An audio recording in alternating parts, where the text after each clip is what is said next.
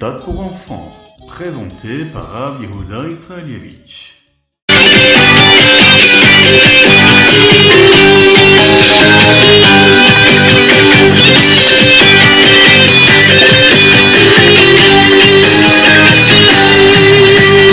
Aujourd'hui, aujourd'hui c'est un Yom Tov, un Yom Tov chassidique, une fête chassidique. C'est le jour anniversaire et le Yortzeit du Admour à. Il existe un Mahamar célèbre que le Admour à a écrit qui commence par les mots Padab et Shalom Nafshi. Le rabbi a demandé aux chassidim d'apprendre ce discours-là, ce Mahamar, lors de ces jours si spéciaux euh, qui précèdent d'ailleurs le Yotet Kislev, le Rosh Hashanah de la chassidoute. Partageons ensemble une petite idée de ce Mahamar, de ce discours. Quand deux personnes se disputent, chacun veut que l'autre fasse ce qu'elle veut. C'est ce qui se passe euh, aussi lorsque le Yetzerara et le Yetzertov se battent, se disputent. Lorsque le Yetzertov gagne, le bon penchant gagne, c'est comme euh, si on libérait une personne de prison. Mais qu'est-ce que cela veut dire, Padam et Shalom? Être racheté avec la paix. Eh bien, Shalom signifie qu'il y a de la paix, de la sérénité, qu'ils ont fini de se battre et ne se battront plus, jamais. C'est une manière spéciale que le Yetzertov de gagner. Le Yetzerara agira de la manière dont le Yetzertov voudra et arrêtera de se battre. Il va agir comme le Yetzertov. Ce n'est même pas qu'il a perdu le combat, c'est qu'il se transforme en quelque chose de bon. Quand est-ce que cela se produit? Eh bien, la Chassidoute nous explique que lorsqu'un juif utilise le pouvoir de la Yechida Shebenefesh, c'est-à-dire que euh, le Yechida, c'est la partie euh, de la Neshama qu'Akadosh Baruch place spécialement, euh, par exemple, hein, dans le Moshe Rabbeinu de chaque génération. Chaque juif a ce pouvoir de s'attacher au tzaddik de la génération, le Moshe Rabbeinu de la génération.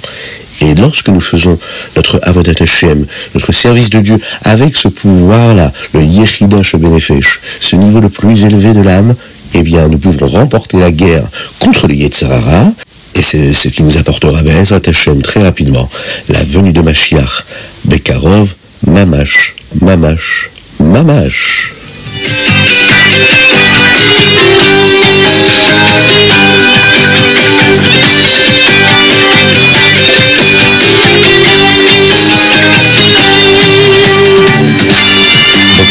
Bonjour à toutes et à tous, infiniment heureux de vous retrouver pour partager avec vous le Chitat du jour. Aujourd'hui, nous sommes mercredi, le Yom Revi'i, et dans la paracha de Vayetzi, nous étudions aujourd'hui euh, des éléments euh, supplémentaires qui nous permettent de comprendre qui étaient les Shvatim, les tribus.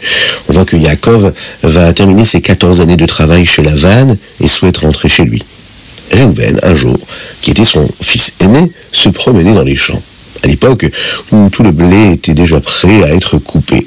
Il va trouver des fleurs qui n'appartenaient à personne, et il savait qu'il s'agissait d'une fleur spéciale qui pouvait aider à avoir un bébé. Il savait que sa mère souhaitait avoir un autre bébé, alors il va les offrir à sa maman. Rachel, elle, elle voit que Réhouven donne des fleurs à Léa. Elle demande donc à sa sœur si elle peut lui en donner, car elle aussi voulait avoir des enfants. Euh, Léa va lui répondre, je lui dire, mais tu sais que Yaakov t'aime beaucoup plus qu'il ne m'aime moi. Tu l'as déjà pris pour toi. Maintenant, tu veux aussi mes fleurs. Rachel va lui répondre, elle va lui dire, on n'a qu'à faire un marché. Regarde, normalement, Yaakov est censé passer la nuit avec moi. Eh bien, tu peux prendre mon tour si tu me donnes les fleurs. Et là, Léa va accepter. Quand Hachem voit à quel point Léa s'efforçait d'avoir plus d'enfants pour Yaakov, eh bien, il lui donne la possibilité d'avoir un autre enfant. Et elle eut une autre paire de jumeaux, un garçon et une fille puisqu'elle ressentait que c'était une récompense, à Sachar en hébreu, pour avoir permis à Yaakov d'épouser Zilpa, eh bien elle a décidé d'appeler cet enfant quand il est né Issachar.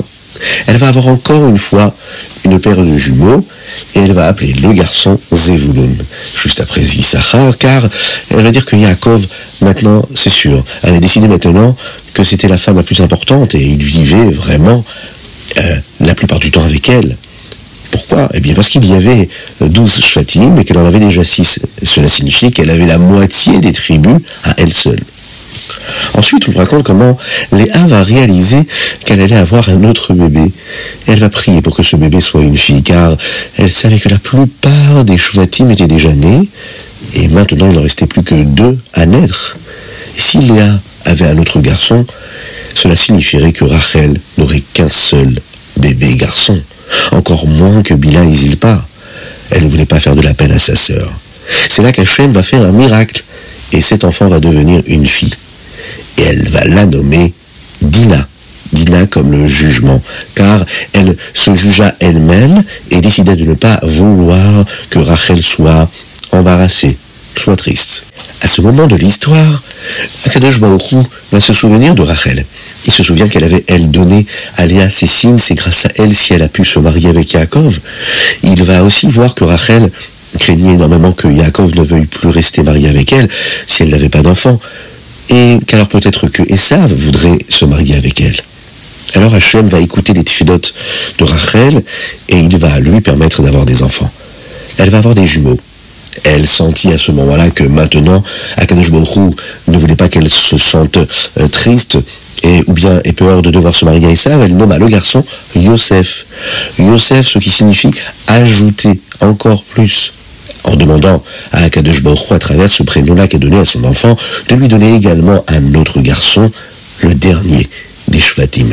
Yosef est né avec une Brit Mila déjà faite. C'était un tzaddik dès sa naissance. Yaakov avait fini ses 14 années de travail chez Laval. Et lorsque les 14 années furent écoulées, Rivka envoya son infirmière Dévora à Padan Aram pour dire à Yaakov qu'Esav n'était plus aussi en colère qu'il pouvait rentrer chez lui. Au début, Yaakov avait peur, mais il sentait que puisque Yosef, un bébé si spécial, venait de naître, dans son mérite, il n'avait plus besoin de s'inquiéter.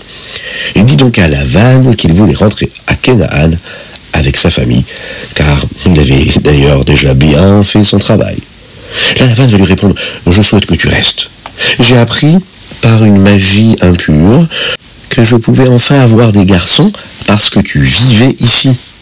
Auparavant, Lavan n'a eu que des filles. C'est pourquoi Rachel s'occupait des moutons au début de la paracha, vous vous en souvenez? Et pendant toutes ces années où Yaakov travaillait pour lui, il n'avait pas de garçons. Et il sentait que grâce à Yaakov, il pouvait avoir de la bracha de bénédiction. C'est pour cette raison qu'au départ, il ne veut pas que Yaakov s'en aille.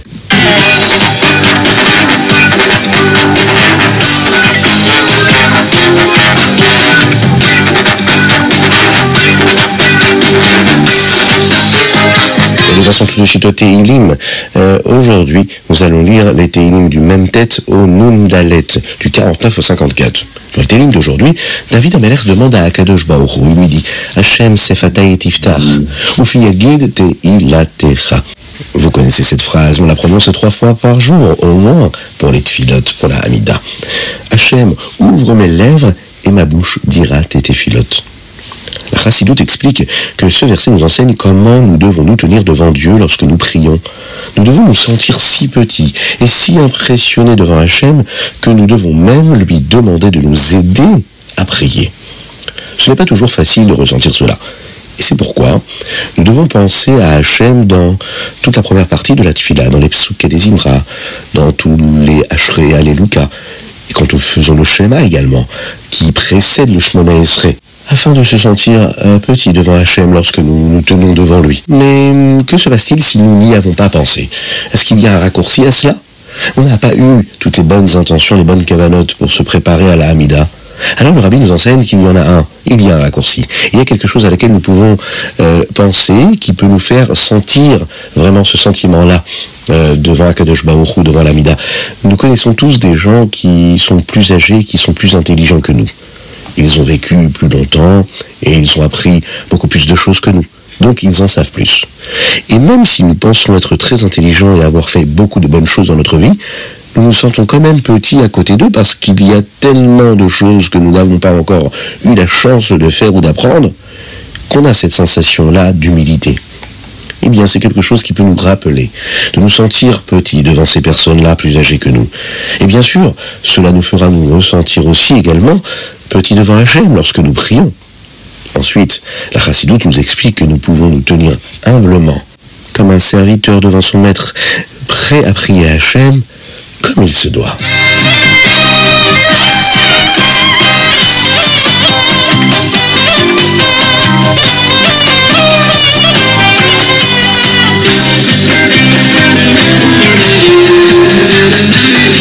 Pense bien aujourd'hui à faire des Tehillim en plus de ce que nous avons l'habitude de faire. Et on va penser très très fort à nos Chayalim, à tous les otages qui se trouvent en Eretz Israël, qu'Hachem les libère très très très très rapidement et qu'il envoie une bonne santé à tout le monde et qu'il nous envoie le Mashiach. N'oubliez pas de mettre une petite pièce dans la Tzedaka. Et parce qu'une petite pièce dans la Tzedaka, et Mashiach arrivera. Nous passons tout de suite au Tania du jour. Nous sommes dans le Kuntra Sacharon, Siman Dalet. Le Rabbi Zalman ici nous explique aujourd'hui comment une mitzvah matérielle physique peut accomplir de grandes choses, beaucoup plus qu'on imagine. Il nous donne par exemple un machal, une métaphore de la façon dont un arbre pousse. Comment un arbre pousse-t-il? Il y a une petite graine qui est plantée dans le sol. Hachem a mis un koar, une force dans le sol pour faire pousser les choses. Mais la graine ne peut pas le faire toute seule. Si on pose une graine à terre, eh bien l'arbre ne poussera pas. Cette force-là, elle se trouve dans la terre. C'est une énergie qui est cachée. Mais une graine est capable de faire en sorte que cette force, cette énergie qui se trouve dans le sol, commence à fonctionner et fasse quelque chose, fasse le miracle de ce qui va pousser en réalité. Il en va de même pour les mitzvot. Une mitzvah, c'est comme une graine. Elle est minuscule, et l'énergie d'Akadosh Baruch ne peut même pas être vue a priori. Mais comme la graine, elle a la force, le corps de faire en sorte qu'Akadosh Baruch soit élevé dans tous les mondes spirituels.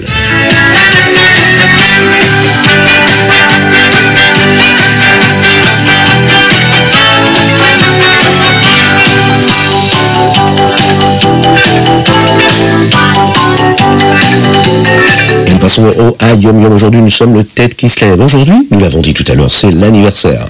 Et le Yortzeit du Admour AMCI. L'anniversaire en 5534 et le Yortzeit en 5588 du Admour AMCI. Le Admour AMCI, c'est le fils du Admour Azaken, le Rabbi Shonzelman de l'Iadi. Il est né et décédé le même jour, le tête qui se lève. Il est né en l'an Taf Kouf Lamen Dalet. Il est décédé en l'an Taf Kouf. Son OL, l'endroit où il a été enterré, se trouve dans la ville de Niezin. Les 53 chapitres du Tanya de l'Ikouté Amarim sont basés sur des Mahamarim que le Rabbi Shlomo a prononcés. À partir de la veille de Rosh Hashanah en 5550, c'est quand le Tzmar Tzedek est né, et le dernier Mahamar sur le Beth Amikdash a commencé aujourd'hui, le Tet Kislev 5554, quand le Admour à a eu 20 ans. Le Mahamar a été terminé le lendemain, le Yud Kislev, qui est devenu plus tard Chag Ageoula du Admour Saï. Dans ses discours, dans ses Mahamarim, le Rabbi Shneur Zalman a inclus de nombreux conseils euh, qu'il pouvait donner aux chassidim dans leur avodat Hashem, dans leur service de Dieu, sur la manière de surmonter le Yitzhara avec simcha, avec joie, et de servir Hashem avec et et Ira, c'est-à-dire et avec de l'amour et avec de la crainte.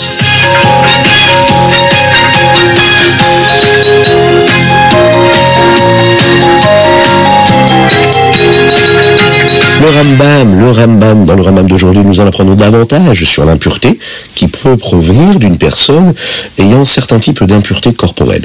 Dans le Père Dalet, on nous dit comme ça que parfois une femme n'est pas considérée comme impure pendant un jour avant qu'elle ne découvre qu'elle était impure. Nous apprenons dans quelles circonstances cela peut se passer. Si elle est impure, ses vêtements peuvent aussi devenir impurs. Nous apprenons comment les rendre purs à nouveau. Dans le Pérec et on nous rappelle qu'une personne qui devient impure avec un type d'impureté corporelle reste impure et continue de rendre impure d'autres choses jusqu'à ce qu'elle aille au mikvé. Habituellement, une personne doit attendre un certain nombre de jours avant d'être autorisée à aller au mikvé. Et nous apprenons ce qui se passe si elle y va trop tôt. Et enfin, dans le dernier chapitre, dans le Pérec Vav, le Rambam explique comment il rend d'autres choses impures, comme euh, en s'asseyant dessus, en s'y allongeant ou bien en, en étant en dessous d'elle. Ce sont des lois qui concernent vraiment la pureté et l'impureté de chaque élément.